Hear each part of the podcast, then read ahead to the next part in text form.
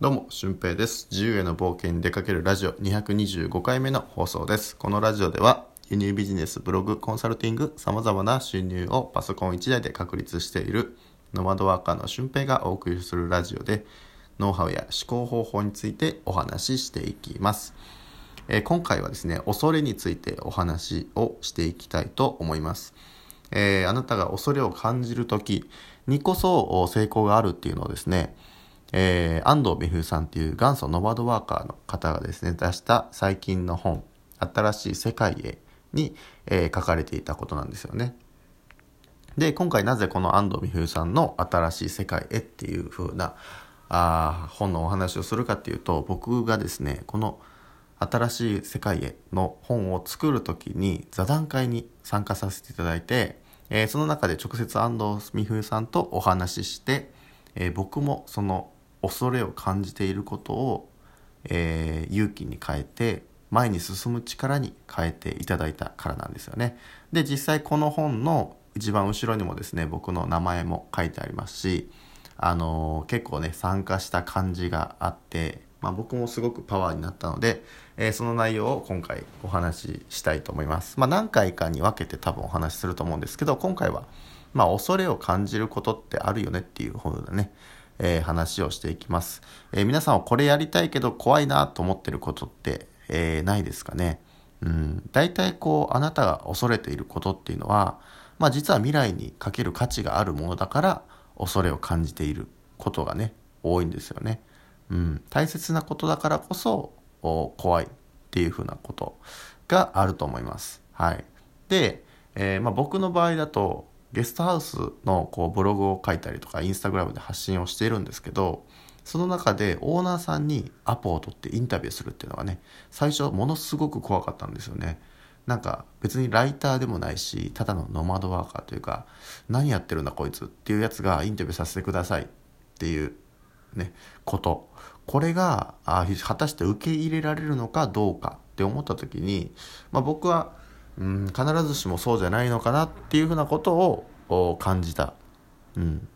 ということはこうねインタビューさせてくださいってそれをブログに書かせてくださいって言った時に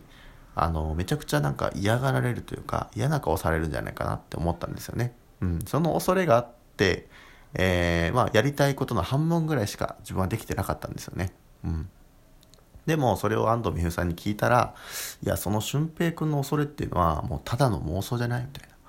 実際に、えーアポ取って嫌がられることって今まであったって聞かれたらまあ思い返してみると喜ばれてることしかなかったんであのー全然違いますと、うん、あの嫌がられたこと一回もないです。だからああもういける気がしますっていうので僕はもうねそこからブレーキを外してアクセル全開でやってるんですけど、まあ、そういうふうに恐れっていうのは案外、あのー自分でただブレーキをかけているものだったりとか、うん、思っている壁よりも、えーね、小さい壁だったりするんですよね。で、恐れを感じる理由について今回分析したいと思います。えーあなたが恐れを感じて行動できないのにはこういう理由があるから恐れを感じているんだっていうことをね、今回分かっていけばいいのかなと思ってます。えーまず一目一つ目は苦手意識があるから。うん。あのーね、これがやりたいけど、例えばね社会科の先生になりたいけどあの自分が正直点が取れてるのは数学なんだよなと、うん、それで社会科の先生になりたいって言われるとなんか嫌な、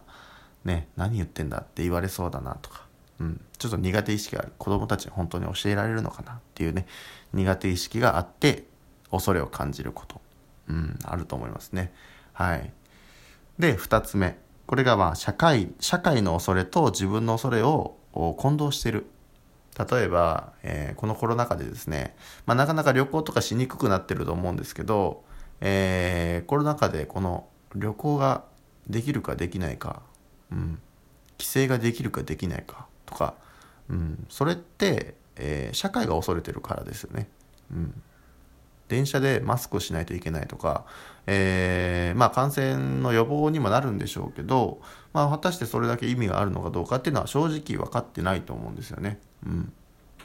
で、えーこの社会の恐れみんながコロナを怖がってるから自分も怖がるとかね。みんながマスク買い占めてるから自分もマスクを買い占める。ティッシュを買い占める。っていうふうなことが起こっている、まあ、これが自分と社会の恐れが混同してるからあまあ自分が怖いと思ってる、うん、みんながしていないゲストハウスのインタビューだから自分がやるのは怖いとかね、うん、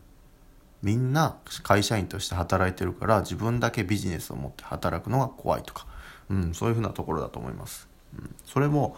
まあおそらく結構の人が抱えてるんじゃないかなと恐れを分解していた時にそこに行き着く人は多いんじゃないかなと思います。はい、で3つ目が、まあ、それだけ自分にとって価値のあることだから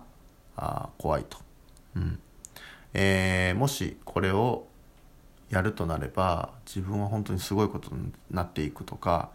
えー、これはね大切にしておきたいとか、うん、告白するのって怖いくないですか、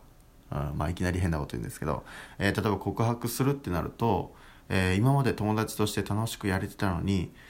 うん、一気にその関係性が壊れてしまうかもしれないとかね、うん、そういう恐れを感じてしまうことがあるんじゃないでしょうそれだけ自分にとって価値があるからこそ恐れを感じる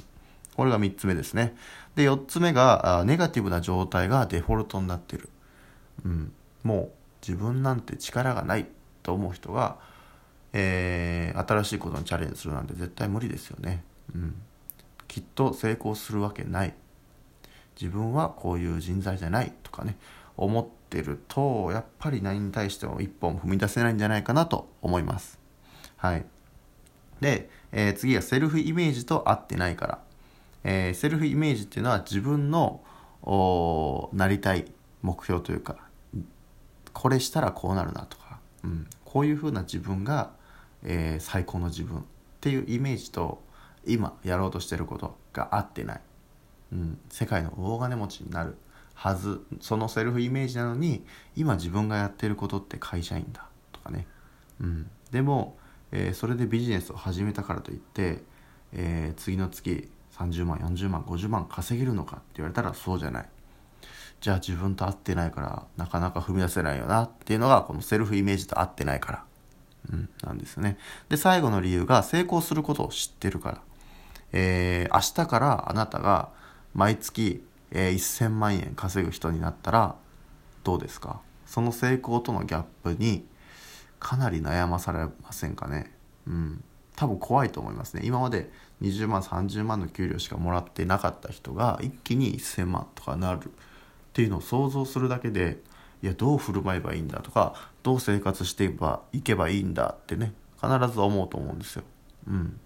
で、えー、そうなるかもしれないと思ったらあじゃあ今のままでいいかもしれない今のままの方が心地いいかもしれないと思って、えー、止まるこれも一種の恐れですよね。うん、っていうふうなこう6つの恐れをの中に多分90%以上の恐れがね今の自分が考えてる90%ぐらいの恐れは入ってるんじゃないかなと思います。はい。で、まあ、この恐れをね、感じるからこそ、どう、こう、その恐れを克服していけばいいのかっていうのは、まあ、また次回とか、次回以降にお話ししたいと思います。はい。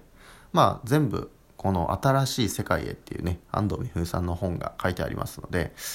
あ本の中に書いてありますので、まあ、それを僕なりに分解してまたお話ししたいなと思います。で、この本の出版記念パーティーにも僕が参加するので、えー、もし、えー、あなたも参加してみたいと思ったら、まあ、リンク貼っておきますので、まあ、そこから、